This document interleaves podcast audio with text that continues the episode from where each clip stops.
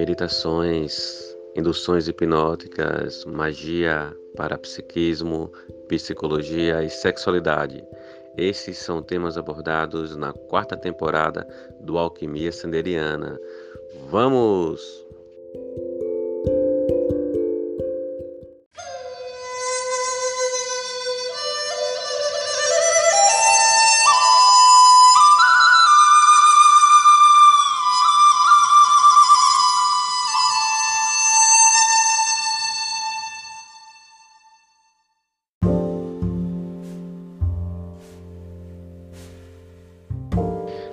Alquimistas! Bem-vindas, bem-vindes e bem-vindos a mais um episódio do Alquimia Sanderiana.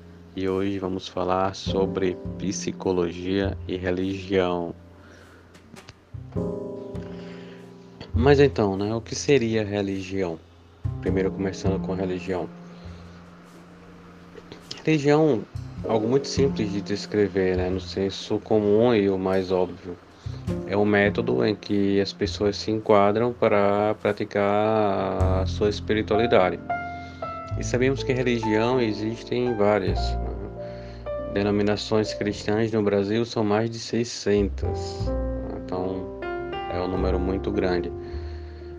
É, depois vem a Igreja Católica, fora as demais religiões existentes também no Brasil, né, como o budismo, suas várias vertentes do budismo. Nós temos o budismo tibetano, temos o zen budismo, as outras religiões orientais, né? Tem o jinaísmo, tem o hinduísmo, tem uh, os Hare Krishnas, sem falar no judaísmo, no islamismo, nas religiões de matriz africana, o candomblé e suas várias vertentes, as várias umbandas as religiões indígenas é, de matriz ayahuasqueira, né? temos a União do Vegetal, temos o Santo Daime, temos a Barquinha, temos a Jurema, e por aí vamos numa grande quantidade de religiões que vão tratar o indivíduo dentro de um certo posicionamento mental. Nesse sentido, cada religião tem as suas, suas regras, suas normas, que as pessoas buscam seguir uh, para se manter dentro desse perfil religioso. Se fossem iguais, não teria necessidade de tanta pluralidade religiosa. Né? Então, assim, então cada uma é um caminho, é uma experiência que vai levar o sujeito para uma conexão interior. Esse é um ponto muito importante. Quando pensamos em psicologia, estamos falando de uma ciência, de uma ciência acadêmica, da área de humanas, da área de, da saúde, que possui suas regras e normas científicas. E qual é, que é a grande problemática de hoje? É que de quatro anos no máximo para cá está acontecendo um movimento de religiosos, principalmente da linha evangélica, né, querendo colocar a psicologia em caixinhas, né? Em uma caixinha, geralmente dentro da sua própria igreja, ou seja, olhar a psicologia e tratar a psicologia como se ela fosse uma algo moldável a alguma religião. Né? Se isso acontece, as outras religiões ficam de fora, o que é um absurdo que aconteça. Né? Não porque outras religiões ficam de fora, porque psicologia é ciência, não é, não é religião, não é métodos de crença. Né? São, são conhecimentos é, fundamentados que estudam o comportamento, a mente, as emoções das pessoas, né? que não tem nada a ver com religião. Embora a psicologia considere o lado espiritual, esse lado espiritual ele é muito subjetivo e vai de cada sujeito e não a uma religião específica. Daí a importância de separar a religião e a psicologia. Quando acontece de dentro de uma, de uma prática clínica, seja individual ou em grupo, A psicologia sim deve levar em consideração a religião do sujeito, caso esse traga é, a sua religião para a prática psicoterápica, com base na subjetividade desse sujeito e não da religião em si, baseando-se no que o sujeito traz de conteúdo, a partir do olhar dele. E aí sim a religião pode ser levada em conta porque ela é um fator é, dentro daquele sujeito, da subjetividade daquele sujeito que atrás para a sua prática terapêutica. E cada sujeito ele vai ter uma forma de encarar sua própria religião. E por isso a psicologia não deve se dobrar a essa ou aquela religião, porque ela está apta a receber todas as pessoas, seja lá qual for a crença que elas tenham.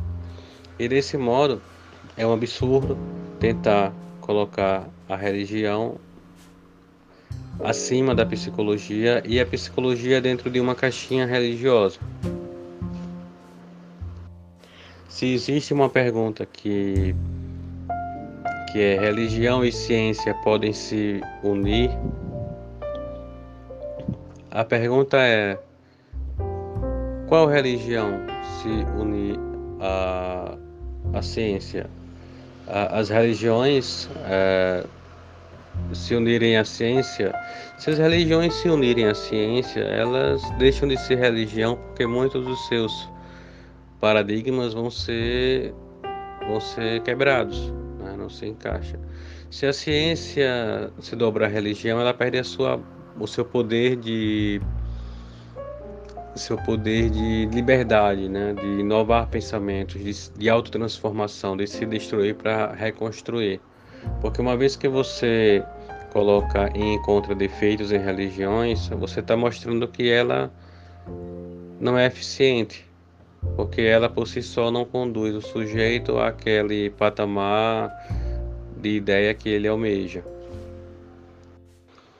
Assim sendo, as religiões podem ser estudadas pela psicologia no âmbito do comportamento humano, de como o ser humano pensa, do que ele almeja, de um modo é, etnográfico, onde você trata e observa o comportamento de determinadas culturas, né? dentro da antropologia que vai fazer com que uh, o ser humano ele seja melhor entendido pela psicologia através da sua religião quando essa impacta a sua vida. Do contrário, é muito é muito difícil né, usar a religião para não dizer impossível, de modo que ela venha a moldar a psicologia. Deste modo, né, fico divulgando aqui para que sejam em reuniões, seja elas quais forem, religiosas ou científicas, acadêmicas, que não subjuguem a psicologia à religião. A psicologia é uma ciência baseada em métodos, baseados em experimentos, em observações e apta a estudar todas as religiões. E à medida que ela se dobra a uma, ela perde seu poder de estudar todas as outras e também de acolher as pessoas de outras religiões. E assim, alquimistas, concluímos esse episódio e até a próxima temporada.